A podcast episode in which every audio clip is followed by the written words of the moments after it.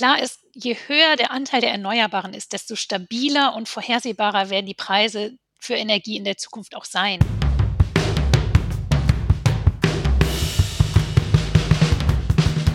Uns geht's ums Ganze. Uns geht's ums Ganze.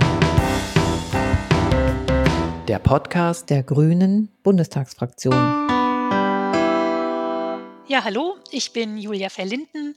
Ich bin 43 Jahre alt und habe Umweltwissenschaften studiert, ähm, im Fach Politikwissenschaft promoviert und äh, bin jetzt seit Dezember stellvertretende Fraktionsvorsitzende für die Themen Verkehr, Bauen, Umwelt, Landwirtschaft und Energie, Klima und Tourismus auch noch. Ja, mein Name ist Lisa Paus. Ich bin ähm, 53 Jahre alt. Ich bin von Hause aus Diplom-Volkswirtin und in der Fraktion bin ich jetzt die stellvertretende Fraktionsvorsitzende für den Fachbereich 1. Das sind die Themen Haushalt, Finanzen, Wirtschaft, Arbeit und Soziales. Ein herzliches Willkommen an die Gästinnen und unsere Hörerinnen. Wir begrüßen euch zu einer neuen Folge Uns geht's ums Ganze. Heute sprechen wir über die hohen Energie- und Heizkostenpreise, was das für die Verbraucherinnen und für die Industrie bedeutet und wie wir als grüne Bundestagsfraktion dagegen steuern wollen. Mein Name ist Tim Meyer. Ich bin Referent in der Öffentlichkeitsarbeit der grünen Bundestagsfraktion. Gas und andere fossile Brennstoffe und dadurch auch der Strom haben sich für die Haushalte im Laufe des Jahres um knapp 5% verteuert. An der Zapfsäule sind die Preise sogar um 23% gestiegen. All das hat mit dazu geführt, dass wir im letzten Jahr eine Inflationsrate von 3,1 Prozent hatten. Lisa, warum sind die Energie- und Heizkosten eigentlich so hoch? Das hat schon auch was äh, mit den Nachholeffekten von Corona zu tun. Ähm, wir hatten eben einen starken Lockdown und da sind die Energiepreise drastisch gefallen auf äh, nahe Null. Und äh, inzwischen sind sie eben deutlich wieder gestiegen, weil die Wirtschaft weltweit wieder unterwegs ist und äh, die Kapazitäten, als natürlich wenig verkauft wurde, auch runtergefahren worden sind. Jetzt äh, äh es auch etwas braucht, die Kapazitäten wieder hochzufahren. Und äh, deswegen haben wir jetzt eben Ölpreise, die statt bei 10 oder 15 oder 20 oder 30 äh, Dollar pro Barrel liegen, liegen sie jetzt eben wieder bei 90 schwankt sehr stark. Äh, das kennen wir eigentlich alles aus äh, früheren Geschichten rund um das Öl. Das haben wir eben jetzt wieder und diesmal ist es sozusagen eine Folge von Corona. Aber wir haben eben auch insgesamt damit zu tun, dass die Lieferketten noch nicht richtig funktionieren. Ähm, jeder, der irgendwas bestellt, ähm, hat derzeit damit zu tun. Alle Handwerker, mit denen man spricht, sagen einem, dass entweder Holz oder dieses oder jenes knapp ist. Es knirscht eben an ganz vielen Stellen. Und äh, das wirkt sich dann eben auch aus auf die Preise, weil wir auf der anderen Seite ja viele Menschen haben, die haben in der Pandemie wenig ausgegeben und ähm, können jetzt eben ausgeben. Und auf der anderen Seite haben wir noch deutliche Knappheiten und das beides zusammen macht diese Inflation aus. Eine Frage an Julia. Stimmt es denn auch, dass die Maßnahmen für die Energiewende, also wie etwa der CO2-Preis, der jetzt ja gestartet ist oder letztes Jahr ja schon gestartet ist, äh, von 25 Euro pro Tonne die Energiepreise antreiben? Also, dass die CO2-Bepreisung jetzt dafür verantwortlich ist, dass solche äh, krassen Ausschläge auf den Energiemärkten ähm, entstehen, das ist nicht so, sondern es ist ähm, im Gegenteil so, dass ähm, die größten Verteuerungen, die wir gerade wahrnehmen, eigentlich gar nicht mit dem CO2-Preis zu tun haben, den die Vorgänger-Bundesregierung noch eingeführt hatte. Inzwischen sind es zwar schon 30 Tonnen äh, pro äh, 30 äh, Euro pro Tonne CO2 ähm, seit Januar. Allerdings äh, macht das wirklich nur einen ganz, ganz kleinen Teil aus. Das, was wir merken, ist, dass es ähm, das, was Lisa eben beschrieben hat, dass die Nachfrage nach fossilen Energieträgern massiv gestiegen ist, dass weniger gefördert wird, dass diejenigen, die auch äh, fossile Energieträger auf den Weltmärkten ähm, verkaufen, sich natürlich auch freuen über hohe Preise, weil sie dann höhere Einnahmen haben. Und es ist so, dass natürlich das sehr viel auch mit Spekulation zu tun hat. Und wir merken, dass die fossilen Energiepreise nicht vorhersehbar sind, dass sie stark schwanken, dass wir sie nicht ähm, gut einplanen können und dass es deswegen umso besser ist, wenn wir uns unabhängig davon machen, weil die fossilen Energiepreise im Zweifel immer unvorhersehbar sind, immer schwankend sind und perspektivisch auch steigen werden, weil natürlich auch die Nachfrage äh, eine Auswirkung darauf hat, ähm, wie die Preise zustande kommen.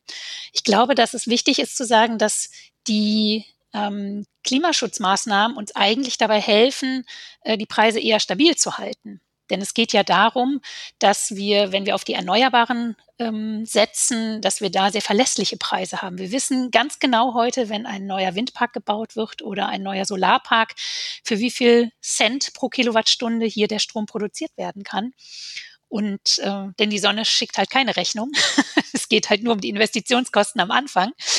Und deswegen ist es klug, wenn wir viel, viel mehr in die Erneuerbaren investieren und äh, damit auch äh, nicht mehr mit den hohen fossilen Preisen oder weniger mit diesen hohen fossilen Preisen konfrontiert sein werden. Genau, du erklärst es gerade schon, die Kosten für fossile Energieträger sind massiv gestiegen. Deshalb ist es umso wichtiger, dass wir die erneuerbaren Energien ausbauen, um für stabile Preise zu sorgen. Deshalb auch die Frage nach der EEG-Umlage, die zur Förderung des Ausbaus der Erneuerbaren gedacht ist. Und die soll jetzt zum 1. Januar 2023 für die Verbraucherinnen abgeschafft werden. Lisa, wird das Auswirkungen auf die Energiepreise haben und äh, für Entlastung sorgen? Ja, das ist jedenfalls der Plan. Sonst wird sicherlich nicht so viel Sinn machen. Ähm, insgesamt würde ich übrigens nochmal darauf hinweisen, auch in diesem Jahr profitieren wir schon davon. Äh, in diesem Jahr ist die EEG-Umlage schon halb so hoch wie noch im vergangenen Jahr. Und äh, deswegen haben wir auch diesmal schon geringere Preise. Ähm, bei dem ganzen Thema ist aber total wichtig, äh, mit darauf hinzuweisen, dass ähm, es auch bei den Verbraucherinnen und Verbrauchern ankommt. Das ist im Moment zum Beispiel nicht umfänglich der Fall, sondern ganz viel bleibt äh, bei den äh, Energiekonzernen dann noch hängen. Und deswegen ist bei uns jetzt auch ganz zentral wichtig äh, bei der Abschaffung der EEG-Umlage, dass von diesen Senkungen dann tatsächlich auch die Verbraucherinnen und Verbraucher profitieren. Ähm, davon profitiert übrigens auch die Wirtschaft, dass die zahlt auch EEG-Umlage und profitiert eben auch von deren Abschaffung. Das ist also nicht nur etwas, was an die privaten Haushalte geht, sondern davon profitiert auch die Wirtschaft. Von daher ist es eine breite Entlastung.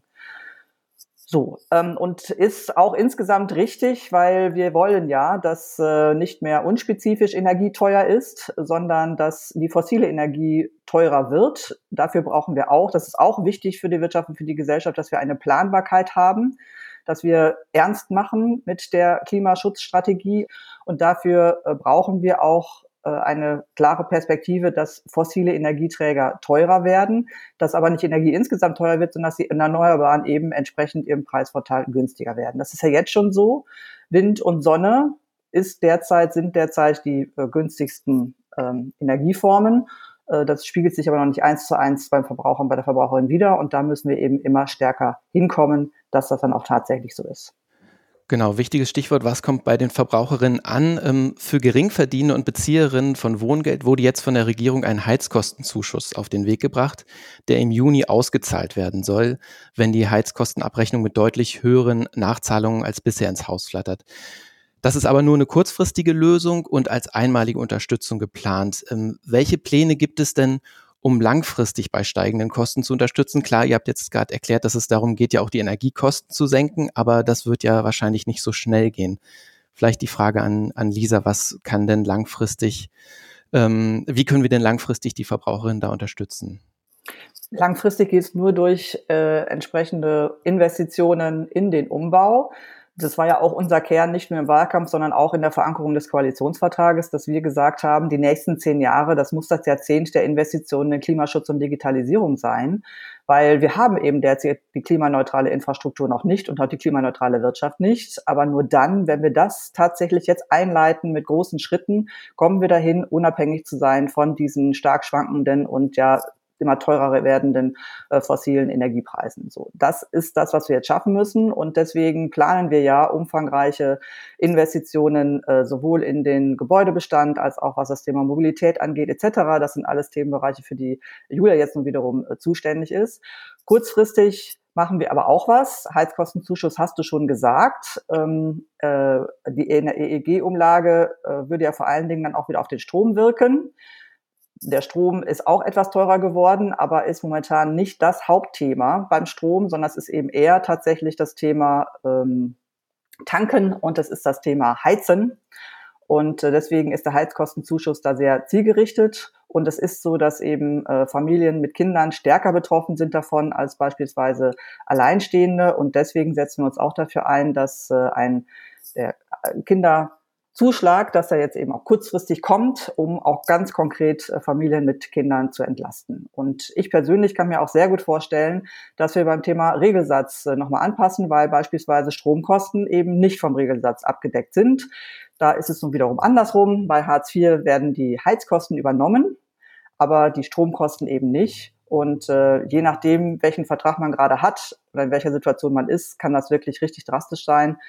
Äh, wir wollen nicht, dass eine nächste Abschaltwelle von Strom kommt und deswegen müssen wir dringend nachsteuern. Wolltest du noch was hinzufügen, äh, Julia?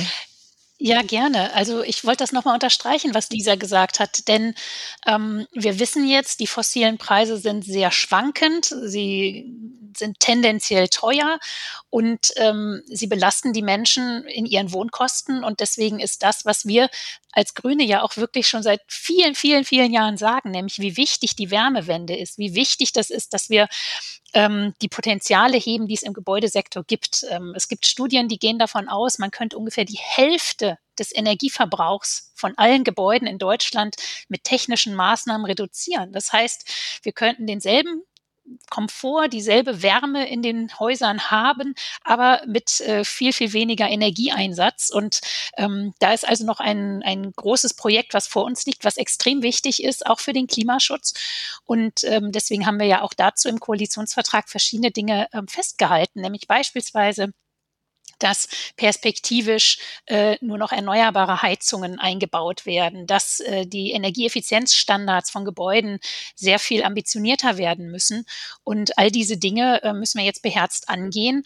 Es ist richtig, es äh, wird nicht von heute auf morgen jedes Gebäude gedämmt werden, nicht jede Heizung ausgetauscht. Aber ähm, je länger wir damit warten, umso schlimmer ist es ja für die Menschen. Und deswegen ist es so wichtig, dass hier jetzt auch die entsprechenden Rahmenbedingungen dafür gesetzt werden, damit diejenigen, diejenigen, äh, die in Wohnungen leben, die noch nicht so einen hohen Energieeffizienzstandard haben, sehr bald äh, dann davon profitieren können, dass wir diese Projekte umgesetzt haben. Dann sollten wir vielleicht da auch kurz die äh, KfW-Förderung ansprechen äh, für den Bau von Energiesparhäusern beziehungsweise die energetische Sanierung. Äh, in einer Regierung mit den Grünen werden jetzt plötzlich Energiesparhäuser nicht mehr gefördert, war so ein bisschen der Aufschrei. Warum ist denn die KfW-Förderung für den Bau von Energiesparhäusern jetzt so plötzlich ausgelaufen und wird es eine neue Förderung geben? Also das ist eigentlich eher das, das war ein bisschen eine falsche Überschrift, muss ich sagen. Denn letztlich ist es so gewesen, dass ein bestimmtes Förderprogramm, was die Vorgängerregierung ähm, aufgesetzt hatte und vor allen Dingen für das sie schon das Ende für Ende Januar angekündigt hatte, ähm, dass das heillos überzeichnet war, dass viel, viel, viel mehr Tausende zigtausende von Anträgen eingegangen sind, als eigentlich äh, mit dem Haushalt gedeckt waren. Das heißt, eigentlich war das Geld gar nicht da, die Anträge waren aber da. Es gab einen, einen großen Run darauf. Und das waren keine Energiesparhäuser, sondern das sind Gebäude gewesen, die heutzutage den ganz normalen technischen Stand entsprechen. Aber all diejenigen, die ein Haus gebaut haben, haben gesagt, na ja, wenn es Förderung gibt, dann beantrage ich die natürlich auch. Und äh, was wirklich klimafreundlich ist, ist eigentlich ein viel besserer Standard. Und ähm, deswegen hat sich die Regierung darauf verständigt, ähm, dass in Zukunft nur noch echte Klimaschutzhäuser gefördert werden. Äh, dafür wird das äh, neue Programm sehr zeitnah auch äh, aufgelegt und bekannt gemacht. Und die andere Frage, nämlich wie schaffen wir ausreichend bezahlbaren Wohnraum, ist ja auch eine Frage, die baupolitisch entschieden werden muss, die auch mit ja, flankiert werden muss, auch äh, aus anderen Haushalten. Ähm, und äh, dafür können wir jetzt nicht ausschließlich den Klimafonds nutzen. Und äh, hier ist jetzt die Bauministerin äh, dran, ein entsprechendes Programm zur Unterstützung von sozialem Wohnungsbau ähm, aufzulegen. Und das wird dann ein zusätzliches Programm dafür sein. Aber das Wichtigste bleibt nach wie vor, ausreichend Geld zu haben für die Förderung von der Sanierung von bestehenden Gebäuden, weil das ist besonders intensiv, ähm, was Planung, Personaleinsatz und auch Kosten betrifft, bringt aber extrem viel auch für den Klimaschutz, insbesondere ja den Menschen, die heute schon drin wohnen. Wir haben eben drüber gesprochen. Und damit die möglichst warmmietneutral in ihren Häusern leben bleiben können äh, und äh, da nicht zu hohe Belastungen äh, erfahren. Deswegen ist es gerade dort so wichtig, äh, finanzielle Förderung in die Bestandssanierung zu stecken. Ja, wenn ich das nochmal kurz ergänzen darf, äh, die Wahrheit war ja, äh, es hat ja schon Enddatum. Das Einzige, was jetzt passiert ist, ist, es ist eine Woche vorgezogen worden und es ist eine Woche vorgezogen worden, weil äh, es eben dramatisch überbucht war. Äh, und dieses Programm war eben keine Klimaschutzförderung und ähm, da bin ich dann auch mal ordnungspolitisch unterwegs. Also wir haben das ja jetzt noch mit, mit Härtefällen, Bestandsschutz jetzt nochmal ähm, angepasst. Aber die Wahrheit ist ja, es war eine Eigenheimzulage 2.0, es war eine völlige Überförderung. Alle, die das Programm genutzt haben, haben das bestätigt, haben halt nur gesagt, sie haben jetzt damit gerechnet und haben jetzt halt ein finanzielles Loch. Ähm, aber wenn wir Klimaschutz, wenn wir etwas machen, wo Klimaschutzmaßnahme drüber steht, dann sollte bitte auch Klimaschutzmaßnahme drin sein. Und ähm, das wird jetzt mit der neuen Regierung zügig umgesetzt werden. Ich möchte noch mal einen Schritt zurück machen. Wir haben es vorhin schon angesprochen. Es geht ja auch um die energieintensive Industrie.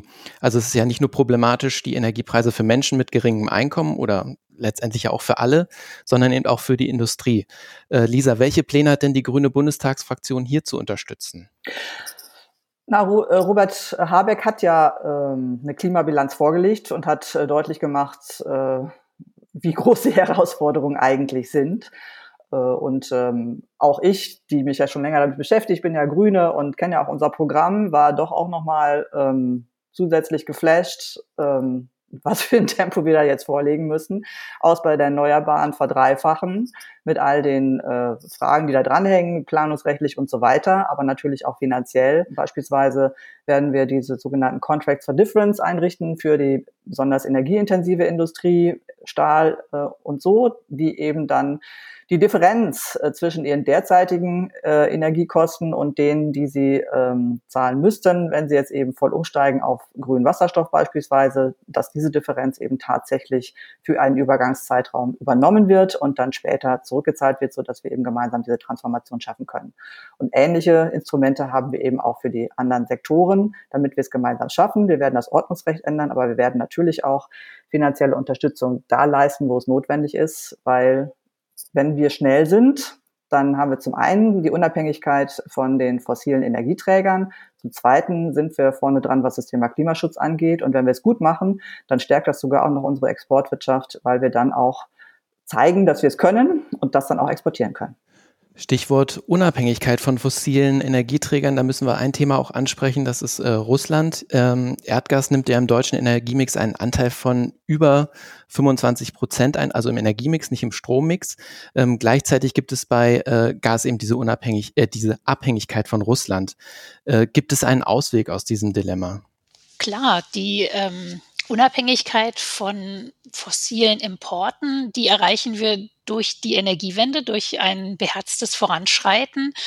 Und äh, wir nutzen sehr viel von dem Erdgas, was wir im Augenblick importieren, ja für die Beheizung von Gebäuden sind natürlich nicht nur Wohnhäuser, sondern auch Schulen, Turnhallen, Bürogebäude und so weiter, ganz klar.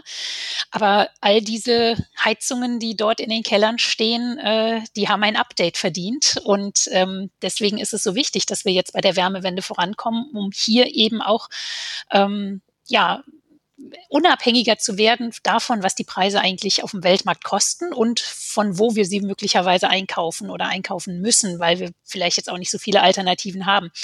Wir sind ja ähm, auch so aufgestellt, dass wir beispielsweise auch Erdgas äh, aus Norwegen beziehen in Europa. Die Niederländer fördern auch noch Erdgas. Ähm, die haben allerdings auch äh, das Ende der Erdgasförderung schon eingeläutet, vollkommen zu Recht, weil ähm, Erdgas ja ein fossiler Brennstoff ist und aus Klimagesichtspunkten natürlich wir auch da den Ausstieg vorbereiten müssen und zum anderen, weil es auch bei der Förderung ähm, von Erdgas auch immer wieder ökologische Schäden gab, Erdbeben, Schäden an Gebäuden, und äh, all diese Dinge. Ähm, das erlebe ich in Niedersachsen ja auch, äh, wo ich äh, seit vielen Jahren lebe, äh, dass die Debatte um das Erdgas da auch äh, sehr intensiv geführt wird. Und ich glaube, ähm, es ist total wichtig, dass wir hier ähm, auch unsere Unabhängigkeit dadurch ähm, natürlich beweisen, indem wir nochmal auch öffentlich deutlich machen, wie schnell wir jetzt beim Thema Energieeffizienz und Ausbau der Erneuerbaren vorangehen.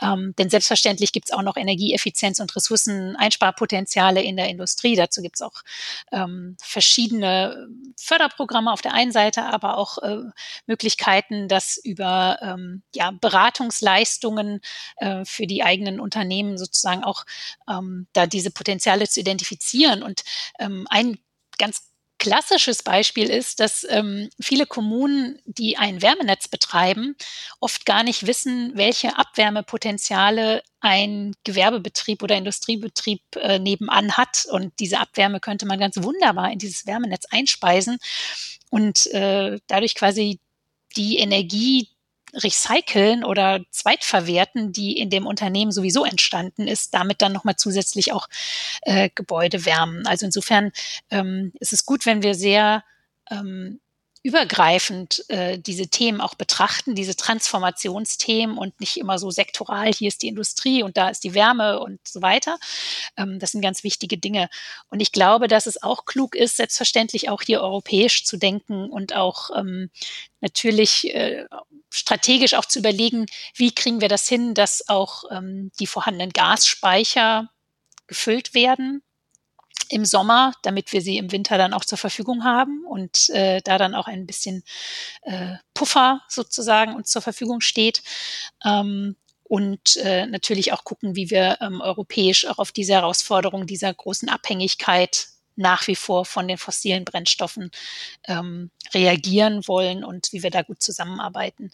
Ähm, ein Stichwort noch, das Gas der Zukunft ist ähm, deutlich, äh, also eine deutlich niedrigere Menge, die wir für die Versorgung in Deutschland brauchen. Und vor allen Dingen ist sie grün. Ähm, das heißt, wir werden auch in Zukunft ähm, vor allen Dingen auf Wasserstoff setzen, aber auch ähm, auf andere grüne Gase. Beispielsweise ist das Biomethan oder Biogas äh, ja auch heute schon Teil unseres Energiemixes. Genau, aber die, die Wahrheit ist, momentan sind wir eben abhängig und das macht nochmal deutlich, äh, welchen Weg wir da eigentlich zu gehen haben. Ähm, insgesamt ist ja seit Corona das Thema kritische Infrastruktur doch stärker in den öffentlichen Fokus geraten. Äh, da ging es jetzt eher allgemein darum, inwieweit hat man dann eigene Ressourcen, Stichwort Masken, Impfstoffe etc. etc. Äh, leider äh, haben wir jetzt eben eine neue äh, erweiterte Dimension, wie wir sie schon lange nicht mehr hatten. Ähm, wir hatten ja seit dem Ende des äh, Zweiten Weltkrieges und dann eben auch des Kalten Krieges hatten wir eine andere Situation. Wir haben das Thema kritische Infrastruktur tatsächlich jetzt nochmal neu zu denken, auch im Sinne von geopolitisch. Und deswegen finde ich es gut, dass äh, wir auch vor allen Dingen jetzt im Rahmen der Europäischen Union denken in diesem Zusammenhang und das Thema kritische Infrastruktur auch einen hohen Stellenwert hat innerhalb der Europäischen Union. Es ist ja im Zuge der Corona-Krise äh, geschaffen worden, der Next Generation Fund. Mit diesem Next Generation Fund sind auch eine Reihe von europäischen Infrastrukturprojekten bereits angestoßen worden. Und ähm, ich denke, es wäre sehr wichtig, wenn wir genau diesen Weg weitergehen und nicht nur gemeinsame europäische Projekte vereinbaren, sondern sie auch über gemeinsame europäische Finanzierung dann auch möglich machen. Ihr sprecht jetzt schon Europa an, dann muss ich jetzt einmal die Taxonomie ansprechen, die auch in den letzten Wochen ein großes Thema war, denn die EU-Kommission bleibt dabei, sie will Investitionen in Atomkraft und Erdgas unter bestimmten Auflagen als nachhaltig einstufen. Könnt ihr einmal ganz kurz äh, nochmal erklären, was das eigentlich genau bedeutet, diese Taxonomie? Ja, also erstmal ist die Taxonomie äh, eine reine Kapitalmarktangelegenheit ähm, gewesen. Deswegen ähm, ist auch der im Deutschen Bundestag der Finanzausschuss äh, dafür federführend und äh, das Bundesfinanzministerium dafür federführend, äh, weil es äh, ging darum, dass es eben bisher im Kapital Markt äh, keinerlei gesetzliche Regelungen dafür gibt, äh, was eine nachhaltige Anleihe ist, ein, nachhalt, ein nachhaltiges Anlageprodukt. Und ähm, wir kennen, erinnern uns alle noch miteinander sicherlich, äh, wie Renate Künast seinerzeit das äh, Biosiegel auf europäischer Ebene eingeführt hat.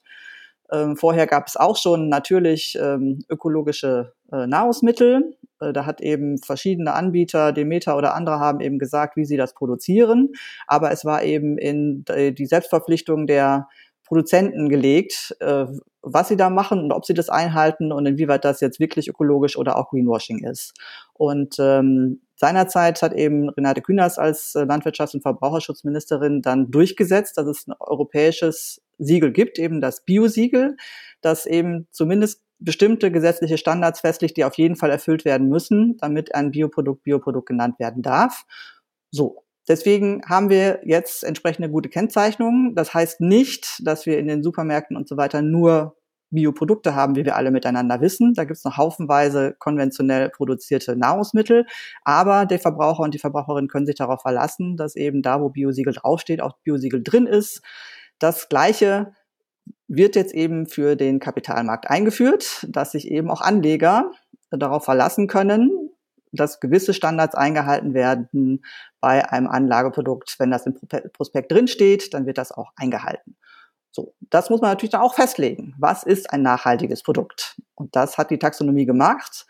Die Experten haben sich äh, viel Mühe gegeben und haben ein wirklich gut wissenschaftlich basiertes äh, Konzept auf die Beine gestellt für die Taxonomie. Und dann ist es leider in die politischen Mühlen reingeraten.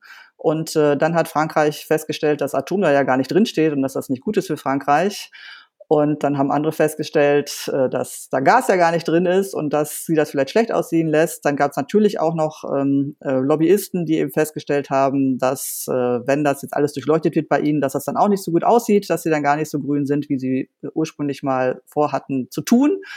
Und in, aus all diesem ist dann eben das entstanden, was uns äh, den äh, Neujahrsmorgen versaut hat, um es mal klar zu sagen, nämlich dass die EU-Kommission gesagt hat, hey, übrigens, wir haben nach dem ersten delegierten Rechtsakt haben wir jetzt noch einen zweiten gemacht und in dem haben wir jetzt mal festgelegt, dass Atom und Gas unter gewissen, äh, nach gewissen Kriterien dann doch auch als nachhaltig einzustufen sind. Wir lehnen das ab. Und ist das denn noch zu verhindern? Es gibt eine theoretische Möglichkeit, aber erstmal ist es so, dass äh, es ist kein Gesetz, also keine Richtlinie, die in Deutschland auch angepasst umgesetzt werden müsste oder so, sondern dieser, äh, das ist eben ein delegierter Rechtsakt, ist der korrekte Begriff. Und da ist es so, dass die EU-Kommission direkte Kompetenz hat, das zu machen. Also sozusagen direkt wirksam. Es gibt ein Konsultationsverfahren. Im Europäischen Rat sieht es leider momentan nicht gut aus. Im Europäischen Parlament sieht es etwas besser aus, aber jetzt auch noch nicht so, dass man sagen könnte, das klappt auf jeden Fall, sondern eher im Gegenteil. Ähm, es gibt auch die Überlegungen, ähm, ob es nicht doch eine Möglichkeit gibt, dagegen zu klagen, weil das Thema Atome in der Europäischen Union eine, äh, auch eine besondere sozusagen Verankerung und Bedeutung hat. Äh, auch das prüfen wir äh, derzeit intensiv. Auch Österreich prüft das, so dass man zumindest vielleicht beim Atom noch etwas machen kann. Äh, es ist jedenfalls sehr schwer. Es kann sein, dass das nicht geändert werden kann. Ich glaube auch, dass es schwierig ist, ähm, wenn jetzt äh, Gelder in Technologien fließen, die das Gegenteil von nachhaltig sind. Ähm, gerade bei der Atomkraft ist es ja so, dass ähm, die Risiken nicht vor Landesgrenzen Halt machen. Und deswegen ist diese Debatte, die wir europäisch gerade führen oder beziehungsweise, wo ich manchmal höre, dass Menschen sagen, na ja, letztlich ist es ja egal, jedes EU-Land entscheidet halt für sich, welche Energiepolitik sie machen. Ähm, Nee, also zum einen ist es so, dass ähm, Klimaschutz natürlich international vorangebracht werden muss und Dafür braucht es einen massiven, massive Investitionen in die Erneuerbaren und in Energieeffizienz. Äh, und zum anderen ist es auch so, dass auch atomare Risiken äh, uns in ganz Europa betreffen würden. Und äh, deswegen glaube ich, dass es sinnvoll ist, dass wir Grüne auch weiter ähm, uns dafür einsetzen, einen europäischen Atomausstieg als Ziel zu verfolgen. Denn ähm, die Atommüllproblematik ist die eine, wofür ähm, wir in den allermeisten Ländern noch keine befriedigende Antwort drauf haben, wo der eigentlich eine Million Jahre lang gelagert werden soll. Und äh, die andere Frage, nämlich äh, dass Atomkraftwerke aufgrund ihres hohen Risikos ähm, nicht versicherbar sind und wer dann eigentlich die Kosten trägt im Fall eines nuklearen Unfalls, äh, ist die nächste Herausforderung. Und äh, all das spricht dafür, ähm, auf saubere Technologien wie Sonne und Wind zu setzen und eben nicht weiter ähm, ja, den, die Verlängerung von äh, Reaktoren, die schon sehr, sehr alt sind, äh, deren Laufzeit äh, sozusagen die direkt an unseren Grenzen stehen, äh, auf der anderen Seite des Rheins beispielsweise, ähm, da auch beherzt, äh, ja, sich zu engagieren, dass äh, diese Technologie auch in ganz Europa zeitnah ein Ende findet, weil das äh, nicht verantwortbar ist. Kommen wir nochmal zu den äh, Bürgerinnen und Bürgern, zu den Menschen, was, was die eigentlich auch tun können, um sich an der Energiewende zu beteiligen oder wie eigentlich auch ähm, äh, Gebäude genutzt werden sollen. Denn im Koalitionsvertrag steht, dass alle geeigneten Dachflächen zukünftig für Solarenergie genutzt werden sollen. Bei gewerblichen Neubauten soll es verpflichtend sein, bei privaten Neubauten soll es die Regel werden. Wie schätzt ihr das äh, Potenzial denn ein, das umzusetzen? Also das ist extrem wichtig, dass wir jedes Dach, was uns in Deutschland zur Verfügung steht, äh, nutzen für die Gewinnung von sauberem Strom. Ähm, und selbst das wird auch am Ende nicht reichen, um die komplette Energieversorgung ökologisch zu machen. Wir brauchen natürlich auch die Windenergie.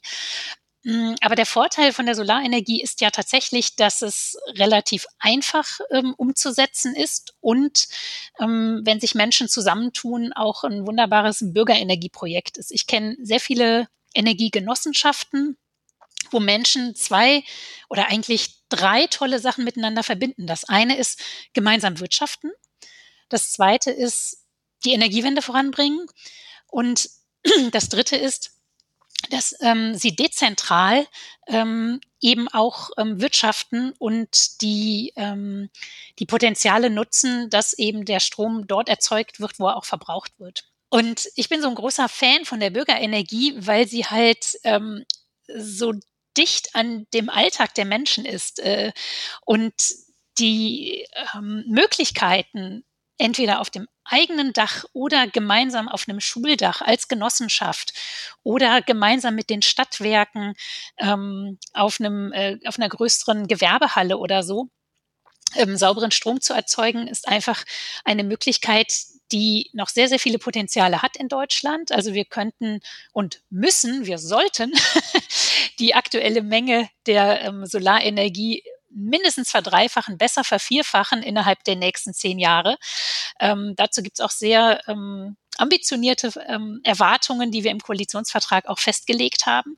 Und dafür braucht es aber jetzt auch nochmal bessere Rahmenbedingungen. Auf der einen Seite ähm, muss es noch unbürokratischer werden, die eigene Anlage aufs Dach zu setzen. Ähm, und auch für diejenigen, die beispielsweise ein Mehrfamilienhaus haben, was sie vermieten, dass dort äh, den Menschen der saubere Strom vom Dach noch viel einfacher angeboten werden kann, ohne dass man ganz komplizierte steuerrechtliche Herausforderungen hat, äh, weil man plötzlich zum Energieversorger wird.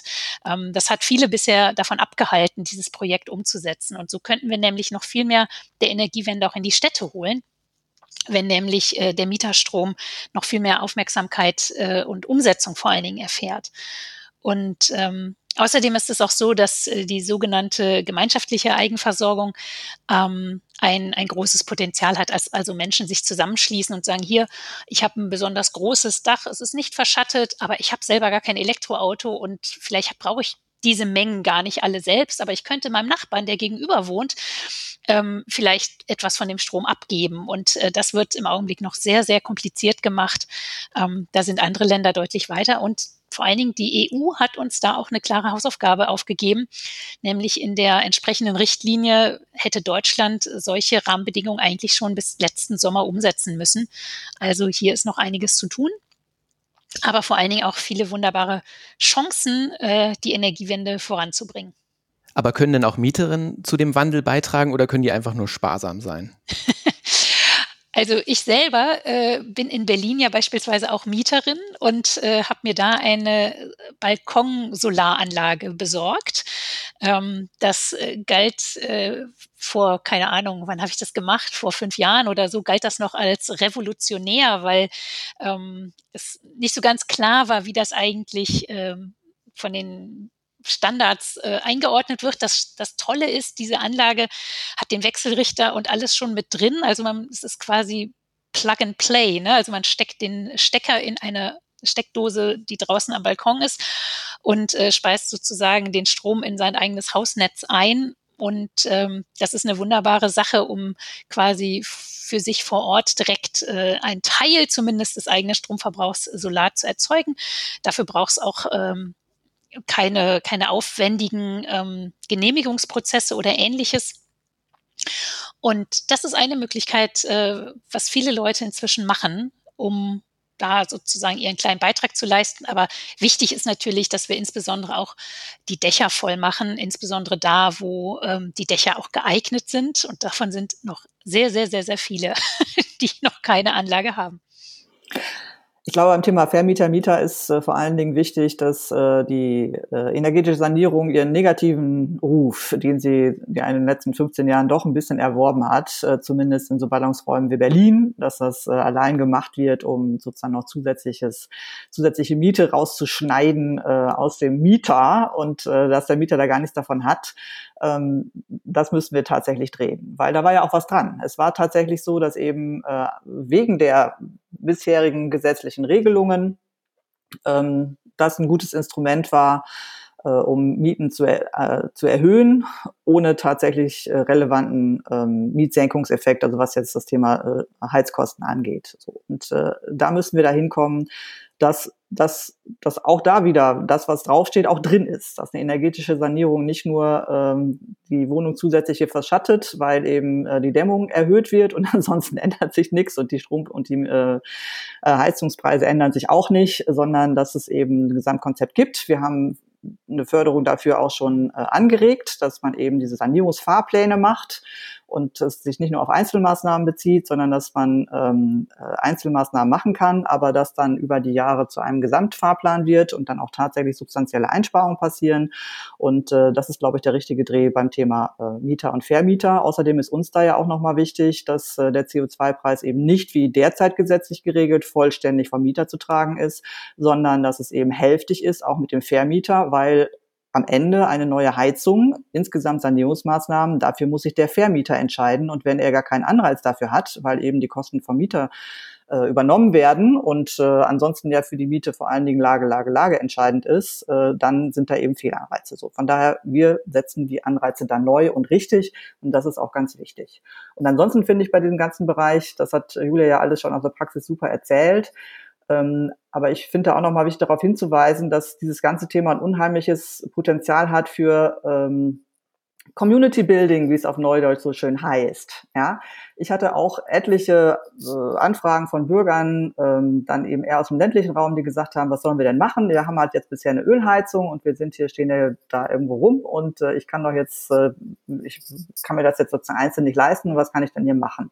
Aber gerade äh, wenn es eben eher ähm, Einfamilienhäuser sind und eine, eine äh, überschaubare äh, Gruppe von Häusern, dann ist es eben sehr wohl möglich, mit Erneuerbaren das dann dezentral zu machen, im Sinne einer Bürgerenergiegenossenschaft etc. Dass dann eben Leute zusammenkommen und erstens äh, was zusammen machen, zweitens davon profitieren, dass sie unabhängig werden äh, von dem entsprechenden Versorger und äh, dass sie im Zweifel eben auch Geld sparen. So und ähm, dieses unterstützen, dass Leute zusammenkommen für ihre eigene Energieproduktion und was man da machen kann, das ist ähm, urgrünes Programm, das unterstützen wir und das hat aber auch ein super soziales Potenzial äh, für die entsprechenden Gemeinden. Alle die, die es jetzt schon mal gemacht haben, sind jedenfalls begeistert und tragen das äh, weiter. Und äh, die Restriktionen, die Julia schon angesprochen hat, zum Beispiel eben, dass ähm, beim, äh, bei der, beim, beim Haus eben ähm, beim Vermieten erstmal keine Gewerbesteuer anfällt, aber wenn man dann eine ähm, Solaranlage drauf macht, dass das dann plötzlich gewerbesteuerpflichtig ist. All diese Fragen, genau, die haben wir auch im Koalitionsvertrag diskutiert und werden sie auch beiseite räumen, damit solche Hindernisse das nicht mehr konterkarieren. Darf ich noch ein Beispiel nennen, weil Lisa jetzt genau so, so gut darauf hingewiesen hat, äh, wie wichtig das für so Communities sein kann und ich mir das vor ein paar Jahren mal ähm, in Baden-Württemberg angeschaut habe. Da gab es einen Stadtteil am Bodensee, die haben tatsächlich äh, Solarthermiefelder auf, ein, auf eine Wiese gestellt, äh, drumherum rannten die Schafe und äh, die konnten mit dieser solaren Wärme, konnten die ein kleines Wärmenetz in ihrem Stadtteil in ihrem Ort betreiben. Das waren alles Häuser, die waren Jahrzehnte alt und waren jetzt auch nicht super top gedämmt, so, ne, so, ich sag mal so der Durchschnitt. Und ähm, für die paar wenigen Wochen im Jahr, wo sie dann doch noch ein bisschen mehr Wärme brauchten, weil es besonders knackig kalt ist, Da hatten sie dann noch zusätzlich so einen Holzhackschnitzelofen äh, dabei, der dann auch in das Wärmenetz eingespeist hat. Äh, und das war das ganze Straßenbegleitgrün, was sie sowieso äh, übers Jahr hinweg da abgemäht haben, sozusagen, oder die Bäume gepflegt haben. Das heißt also quasi ein System, was in sich funktionierte. Ne? Sie brauchte kann, brauchten keine externen ähm, Rohstoffe einkaufen. Und ähm, das ist, glaube ich, so ein ganz, ganz tolles Beispiel, was gerade im ländlichen Raum super funktionieren kann. Ähm, und äh, wenn wir mal angucken, ne, dass wir jedes Jahr zig Milliarden Euro allein für fossile Rohstoffe ausgegeben haben, die wir so wunderbar hätten hier vor Ort investieren können ne, in Wertschöpfung in der Region, in der Energiewende, die hier vor Ort äh, funktioniert, ähm, dann sieht man einfach, wie die Prioritäten einfach in den letzten 16 Jahren falsch gesetzt worden sind. Aber das ändern wir ja jetzt. Genau, es muss mit dem Umdenken in den Köpfen erstmal losgehen, weil bisher ist es so, jeder denkt, ist das so gewohnt. Ja, ich sitze in meinem Haus individuell und habe da mein Problem und will das individuell lösen. Und ansonsten ist für die Infrastruktur der Staat zuständig und wenn er eben nicht in die Pötte kommt, dann kann ich doch nichts machen. So, und richtig, der Staat hat da eine Aufgabe, ja, aber jetzt beim Thema Energie, da kann man eben sehr viel auch selber machen, aber eben nicht allein, sondern eben mit seinen Nachbarn zusammen und dann geht da einfach sehr, sehr viel. Und äh, davon möchten wir mehr erblühen sehen und möchten es auch unterstützen. Zum Ende würde ich gerne nochmal aus euren unterschiedlichen inhaltlichen Perspektiven äh, ein Fazit ziehen, beziehungsweise euch bitten, ein Fazit zu ziehen. Ähm, vielleicht zuerst Julia, in deinem Fachbereich sind die Themen Klima, Energie und auch Wohnen zusammengefasst. Was ist aus deiner Sicht beim Thema Energiepreise in Zukunft wichtig? Wir haben vieles schon gesagt, aber vielleicht kannst du es einfach ganz kurz nochmal aus deiner Perspektive zusammenfassen. Klar ist, je höher der Anteil der Erneuerbaren ist, desto stabiler und vorhersehbarer werden die Preise für Energie in der Zukunft auch sein. Also deswegen ist das eigentlich das, ähm, wenn es ganz konkret darum geht, abzusichern, mit welchen Energiekosten wir in Zukunft äh, zu rechnen haben, den Ausbau der Erneuerbaren massiv voranzutreiben. Und das ist das, worum Robert Habeck sich ja jetzt auch gerade in Zusammenarbeit mit den Ländern auch kümmert. Wichtig ist, dass wir uns nicht der Illusion hingeben, dass die fossilen Preise in Zukunft auf Dauer günstig sein werden. Das wird nicht der Fall sein. Wir müssen damit umgehen, ähm, dass wir uns auf die Alternativen fokussieren, und dazu haben wir jetzt äh, verschiedene Projekte ähm, im Koalitionsvertrag stehen, die jetzt auch auf den Weg gebracht werden. Und als kurzfristige Unterstützung haben wir verschiedene Dinge, mit denen wir die Menschen unterstützen, die jetzt äh, besonders von diesen steigenden Energiekosten betroffen sind. Ähm, es wird rechtzeitig der Heizkostenzuschuss für Wohngeldbezieherinnen, Studierende und Azubis zur Verfügung stehen, damit diejenigen ähm, ihre höheren Rechnungen bezahlen können im Sommer. Und ähm, wir werden uns natürlich auch insgesamt dafür einsetzen, ähm, dass Menschen mehr Geld im Portemonnaie haben. Dazu gehört beispielsweise ja auch ein äh, steigender Mindestlohn, äh, der sehr, sehr vielen Menschen auch dabei helfen wird, äh, ja, besser klarzukommen finanziell. Und dazu gehört eben auch der Kindersofortzuschlag für die Kinder, die bisher mit besonders wenig Geld klarkommen mussten. Das sind so die Bereiche, die, an denen gerade intensiv gearbeitet wird und äh, die, glaube ich, echt einen Unterschied machen. Lisa, ich würde dich äh, bitten, nochmal zu ergänzen. Äh, Julia hat jetzt gerade schon den Mindestlohn angesprochen. Deine Themen sind ja unter anderem Wirtschaft und Soziales. Wie können wir aus deiner Sicht in Zukunft stabile Energiepreise sichern? Also, dass Julia bereits äh, die ganzen sozialen Fragen äh, mit aufgegriffen hat, das zeigt ja nochmal deutlich, dass äh, bei Grünen zwischen Ökologie und Soziales kein Blatt passt, sondern dass wir das immer zusammendenken, weil völlig klar ist, äh, diese Riesenherausforderungen, die schaffen wir nur gemeinsam. Und äh, deswegen stimmt es, wir werden ja den Mindestlohn anheben auf 12 Euro ab Oktober. Das wird relevant gerade eben die unteren Einkommensbezieher entlasten. Äh, sie hat bereits darauf hingewiesen, wir brauchen diesen Heizkostenzuschuss. Wir werden sicherlich auch noch mal schauen, ob das dann auch ausreichend ist, weil ich kann mir schon vorstellen, dass es da die eine oder andere Gruppe gibt, die vielleicht noch zusätzliche Unterstützung braucht. Wir wollen auf jeden Fall den Sofortzuschlag für äh, Familien mit Kindern, weil die besonders betroffen sind von diesen äh, drastischen Anhebungen. Das äh, kann man auch sich statistisch nochmal genau anschauen. Aber in der Summe brauchen wir eben eine Politik, die verlässlich die neuen Rahmenbedingungen schafft für die nächsten zehn Jahre. Und dazu gehört eben, dass wir deutlich mehr Geld mobilisieren für Investitionen. Da gibt es ja Schätzungen, dass mindestens 300 Milliarden einige sprechen auch von 500 Milliarden Euro notwendig sind, um eben auf den richtigen Pfad zu 1,5 Grad zu kommen. Wir jedenfalls sind gewillt, genau das zu mobilisieren, um die Unabhängigkeit von den Fossilen zu stärken, um die Preisanstiege nicht mitmachen zu können müssen und äh, um tatsächlich für bezahlbare Energie, die dann auch erneuerbar ist und klimaneutral zu sorgen. Liebe Lisa, liebe Julia, ich bedanke mich bei euch für das Gespräch. Sehr gern. Wir danken dir. Den heutigen Podcast zeichnen wir am 7. Februar auf. Ausgestrahlt wird er am 9. Februar. Wir senden nicht aus unserem Studio im Bundestag, sondern haben uns von verschiedenen Orten zusammengeschaltet. Daher kann es sein, dass die Tonqualität nicht ganz perfekt ist. Wenn ihr Lob, Kritik oder Fragen loswerden wollt, schreibt uns gerne an podcast.grüne-bundestag.de. Wenn ihr informiert bleiben wollt, was die Grüne Bundestagsfraktion noch alles so macht, schaut auf unsere Webseite grüne-bundestag.de oder folgt uns in den sozialen Netzwerken auf Instagram, Twitter und Facebook. Vielen Dank fürs Zuhören, macht es gut und bleibt gesund. Tschüss. Ciao. Tschüss.